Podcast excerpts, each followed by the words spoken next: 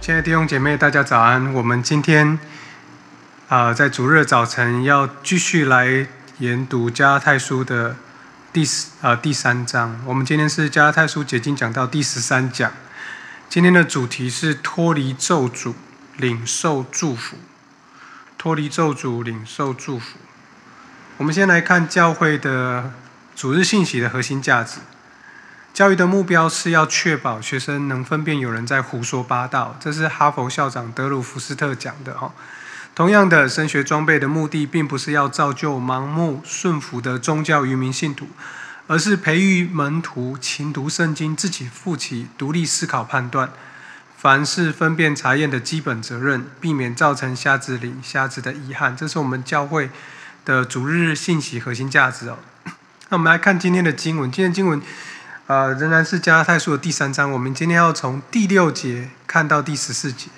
那我们先来读这段经文：加拉太书三章六节，正如亚伯拉罕信神，就就算他为义。第七节，所以你们要知道，那以信为本的人，就是亚伯拉罕的子孙。第八节，并且圣经以既然预先看明，神要叫外邦人因信称义。就早已传福音给亚伯拉罕，说万国都必应你得福。第九节，可见那以信为本的人和有信心的亚伯拉罕一同得福。凡以行律法为本，都是被咒诅的，因为经上记着：凡不常照律法书上所记一切之事所去行的，就被咒诅。十一节，没有一个人靠着律法在神面前称义。这是明显的，因为经上记着说：“一人必因信得生。”第十二节，律法原本不呼信，只说行这些事的就必因此活着。十三节，基督既为我们受了咒诅，就赎出我们脱离律法的咒诅，因为经上记着：“凡挂在木头上的，都是被咒诅的。”第十四节。这便叫亚伯拉罕的福，因基督耶稣可以临到外邦人，使我们因信得着所应许的圣灵。好，这是今天的主日信息的经文了。那我们要，我们从一开始，其实保罗在第三章一开始对加拉太人所提出的挑战是：你们是怎么样被上帝所接纳的？然后从这一段第六节的一开始呢，保罗。将这个问题更加的扩大，他问的问题是谁是被上帝所接纳的？他们被接纳的根据是什么样的条件？所以在这第六节的一开始，保罗就提举出了信心之父亚伯拉罕作为圣经的一个证据。哈，正如他在三章的一开头开始谈论的，正是同一件事情。在这里呢，主要的重点是要问谁是亚伯拉罕的儿女。或子孙，如果我们把这句话接在第五节后面，你会发现非常的突兀，好像很奇怪。事实上呢，这是神来一笔。别忘记了，保罗正在跟加拉太地区传教的犹太教师辩论，因为犹太教师宣称你对基督有信心，这还不够。为了让自己能够持续蒙神悦纳，你必须遵守犹太人的礼仪、节期、律例，还要以犹太人的方式生活。这样的说法很熟悉，对不对？比如说，与犹太的节期对齐啊，与以色列对齐，就等于跟神对齐吗？圣经中有清楚的字句表达这样子写吗？哇，这是提出一个很大的一个挑战后。保罗正是针对这种犹太人的看法提出澄清，还有合神心意的解释。保罗非常清楚，亚伯拉罕正是犹太之人之父。以色列人的信仰起点和就是神和他的祖先亚伯拉罕的立约，应许他的子孙将成为大国，住在神所赐的土地，得到啊亚伯拉罕的祝福哦，从住在神所赐的土地，然后得到神的祝福。但这个在这里呢，啊，保罗提到亚伯拉罕是为了把他当见证人。保罗呢，对这些加拉太的信徒的提问是：想想看，这位犹太的先祖会让你啊知道你们真正被这些犹太教师迷惑了。为什么？当我们看亚伯拉罕看到他的时候是什么样的样貌？第六节告诉我们说，他信神，神就称他为义。当提到亚伯拉罕，最重要的是，他是一个有信心的人。当所以保罗说，呃，犹太之父以及他们的信仰的根基，这点是啊，我是同意的。但是呢，亚伯拉罕的名字呢，在第三章到第四章呢，你会，你若细细读的时候，你会发现，啊，总共出现了九次之多，啊，特别在第三章到第四章这两章当中讨论的某一种程度上的连贯性。但保罗的在这里的重点不是要讲要跟犹太的呃教师去在辩论，而且在辩论中获胜，这不是他的目的，而是要把基要真理上来帮助加太教会。建立起这个稳固的根基，使信徒们能够坚守他们所领受的福音。哦，所以这个是一开始的一个重点。所以我们来看今天信息的第一点，啊，一步一步踏上蒙福之路，一步一步踏上蒙福之路。所以我们看第七节，所以你们要知道，那以信为本的，就是亚伯拉罕的子孙，并且第八节，并且神圣经既然预先看明了，神要叫外邦人因信称义。就早已传福音给亚伯拉罕，说万国都必因你得福。第九节，可见那以信为本的人和有信心的亚伯拉罕一同得福。OK，这里我们看到保罗在第三章这里所提到的，他一开始就是要求啊加拉太的教会的信徒要认清楚一个事实，就是唯有那些以信为本的人，才是亚伯拉罕真正的儿女。什么是以信为本？就是那些借着信基督得救，并且以信心为他们生命原则的人，哦，这个在他们中间被分为心情派，啊，在第六节跟第十二节的割礼派，啊，分庭抗礼，那是什么样的割礼派？就是信基督还要加上行割礼才能得救，而且以遵守犹太教律例为原则。你看，发现这两者之间有一些不一样。重点在这里啊，一个人是否为亚伯拉罕的儿女？在于他是否属于亚伯拉罕信心的家谱的成员，而决定的因素不是不再是血统或是种族的问题，而是属灵的血统问题。所以你知道，在第八节的一开始，你知道他的圣经的原文里面用 “ek” 来表示，也就是说，保罗认为本节所说的真理在逻辑上包含了亚伯拉罕的阴性称义的经历在内。他现在要借着这个解释，解释上帝是怎么样对待亚伯拉罕，来延伸到这些外族人得着这个祝福的原因。所以进一步来来讲这个真理呢，保罗引述了上帝对亚伯拉罕应许当中所说的“万国都必因你得福”。OK，好，我们停留在这里，我们大概有一个轮廓了。我们再次回到第六节来看，保罗引用了创世纪的第十五章第六节。而且当时亚伯拉罕还被称作亚伯兰，还没有改名字的时候。那我们在谈到这里的时候，我们要来处理另外一个问题：什么叫做“就算他为这句话到底是什么意思？保罗用的希腊文的这个字眼，这个字是指计算或数算的意思。通常这个字是呃会计的用语，是用来表示支支付某一项啊的项目的钱已经给了对方啊。就比如说，在台湾有阿通博乐器，它有一项创举哦，买乐器都会知道，就是还有二手的买卖租赁，其实这也帮助了很多台湾的中呃，特别是小型、中小型的教会哦。就是意思是你只要你现金不够的时候，你又需要购买乐器或音响的时候，你可以考虑先租后买的方案。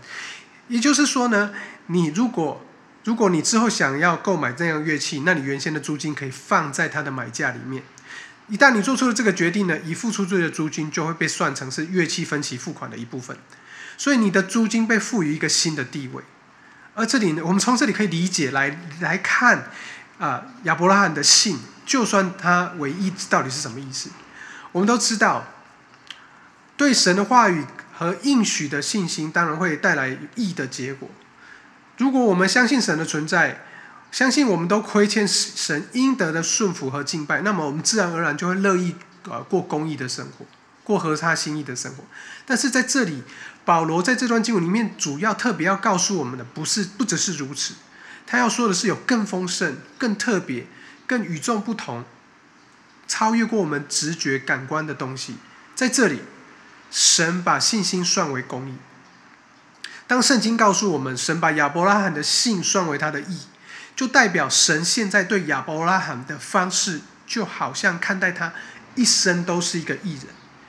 美国三一神学院的穆尔博士曾经这样说道：“他说，如果我们把创世纪的第十五章第六节跟其他的文法结构相同的经文做比较，我们的结论会是，把亚伯拉罕的信算为义的意思，就是把原本不属于他的义。”放在他的身上。我再讲一次，把亚伯拉罕的义算为义的意思是，原本把原本不属于他的义加在他的身上。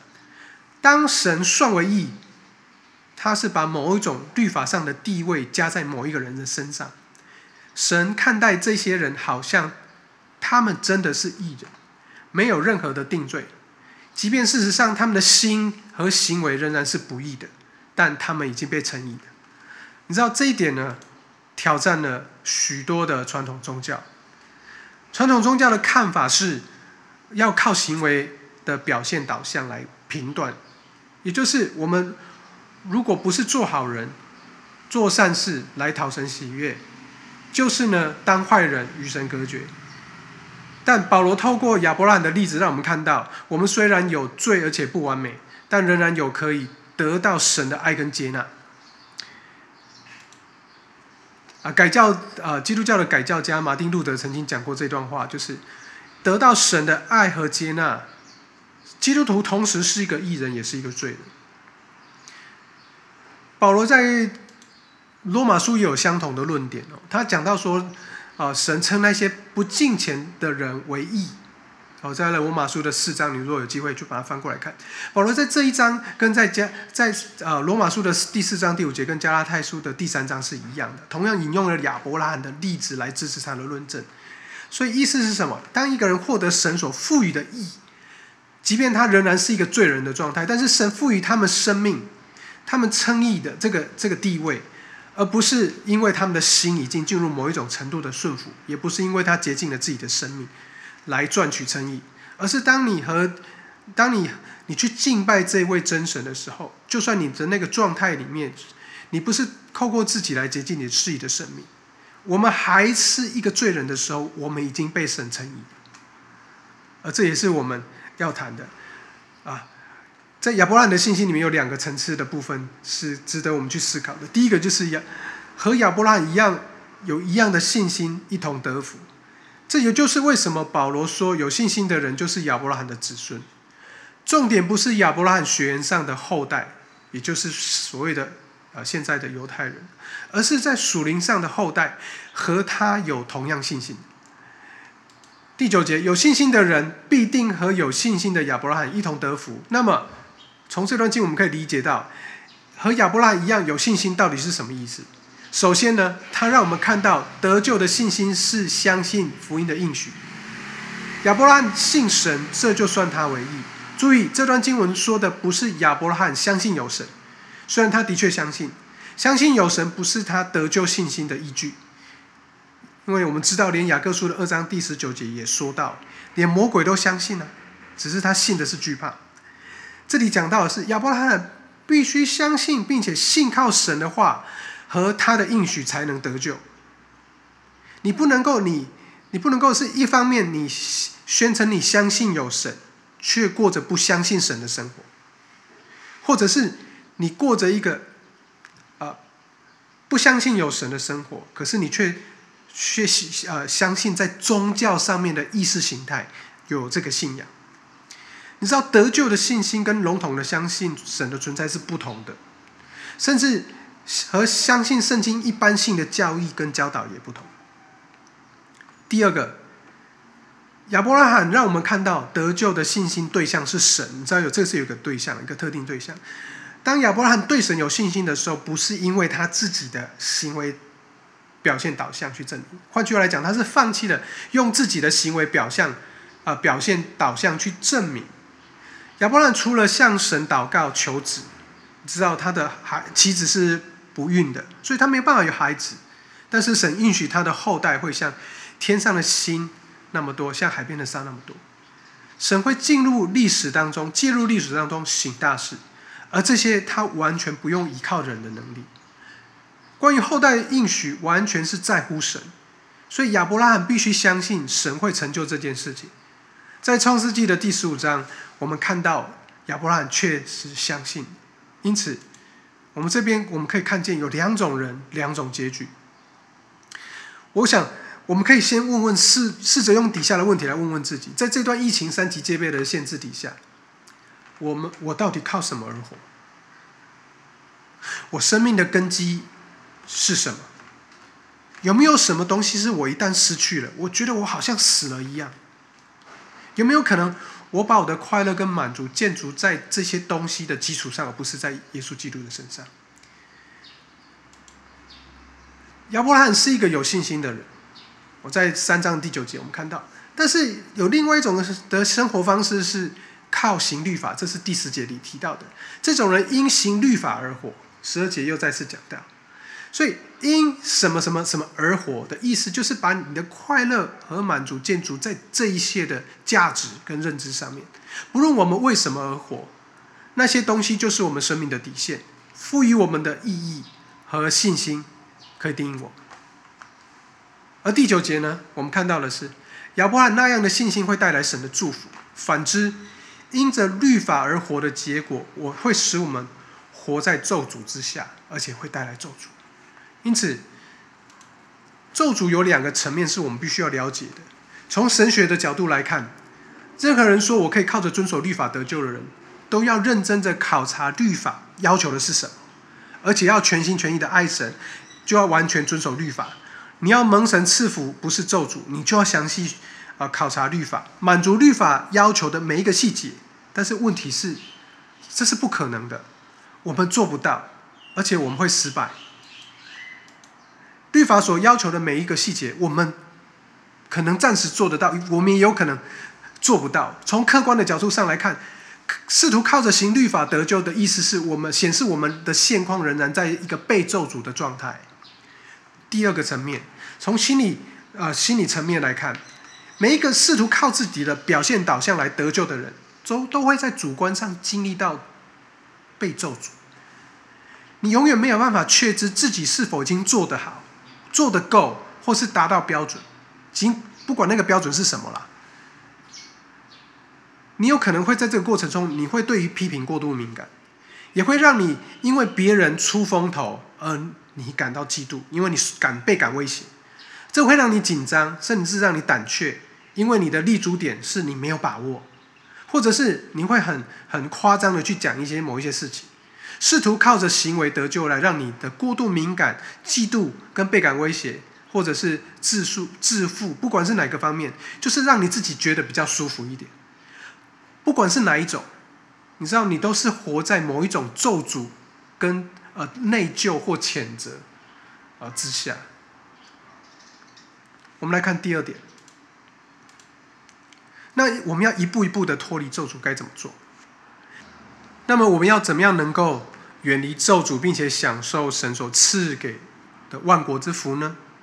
当然，这一切都出于耶稣所成就的。我们来看第十三节，他借着替我们承受了咒诅，让我们得着神的赐福。这里保罗其实是引用了《生命记》二十一章的二十三节：“凡挂在木头上的，都是被咒诅的。”在旧约中，一个人被处死，通常是被石头砸死，然后呢，他的尸体会被挂在树上，象征被神拒绝。然而，那个人不是因为被挂在树上而受咒诅，而是那被挂在树上的是一个被咒诅的记号。听懂我的意思吗？我再讲一次：那个人不是因为被挂在树上而。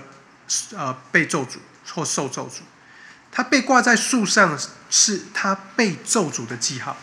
保罗把这段经文跟基督做连结，基督在十字架上被处死，代表他经历了被神拒绝的咒诅。在那里，他借着为我们承受律法的咒诅，把我们从死亡中释放，把我们从最终买赎回来。所以，这代表了什么？这代表了。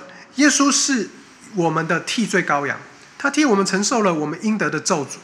到第十三节，那第十四节，好让我们得以领受基督应得的福分。你知道，我们的罪和咒诅被加在耶稣的身上，然后他的义跟福分和圣灵则加在我们的身上。你知道这个动作是双向的，请注意，保罗不是说，只是说透过耶稣被咒诅，我们拯救我们，而是透过成为咒诅，让我们得赎。我再讲一次。保罗不只是说耶稣透过被咒诅拯救我们，而是透过成为咒诅使我们得赎。这节经文跟哥林多后书的五章二十一节的语法是相同的。神使那无罪的代替我们成为有罪的，使我们在他里面成为神的义。神对待耶稣的方式，好像他就是一个罪人，好像他要为此负责，正如邪恶的人要为自己的罪负责一样。从法律的层面上来看。他成为罪，为什么认清这一点这么重要？因为这一点带出一个惊人的宣告。这个宣告告诉我们，当我们信主的时候，会发生在我们身上的事。如果耶稣为我们成为罪人，那我们也以同样的方式成为义人。如果基督受咒诅，代表他被神看作罪人，那么代表我们蒙神赐福，就是代表神看我们成为完美无瑕的罪人。你要知道。救恩所代表的远远比饶恕来的更多。我们不只是重新来过，而是在神的眼中变成完美无瑕，而神会一直以这样的方式来看待我们。我再讲一次，救恩所以代表的远远比饶恕来的更多，不是因为我们可以重新来过，而是在神的眼中已经完全变成完美无瑕，而且神会一直以这样的方式来看待我们。所以，我们进入信仰是因为。相信基督成为咒诅，好让我们能够得到神的祝福。但我们不是靠着个人的努力在信仰中成长，好像从现在开始必须靠自己来赚取接下来的福分。这个跟三章的第一节所啊保罗所骂的这些无知的加拉太人是一样的。我们是怎么样开始的，我们就怎么样继续。我们的心是怎么样因着认识、相信基督，还有他钉十字架的这个福音。我们要持续继续下去，被医治、被恢复、被更新，然后被神塑造。你要天天被医治，奉主里面祝福你，天天被神医治、被神恢复、被神更新，然后天天被神来塑造。你会意识到，你永远不会离开福音，也永远没有办法，也永远不需要。我们一起来祷告，主帮助我们的心紧紧跟随你，让我们知道。主啊，我们的信是何等的宝贵！主，你为我们所做的一切是何等的宝贵！你使耶稣成为我们的罪人，为我们成为罪人，而我们以同样的方式成为义人。谢谢你，借着耶稣在我们生命中所做那奇妙的事，使我们得着神的赐福，使我们得着医治跟释放。今天早晨，主，我们借着你的话语，我们要领受医治。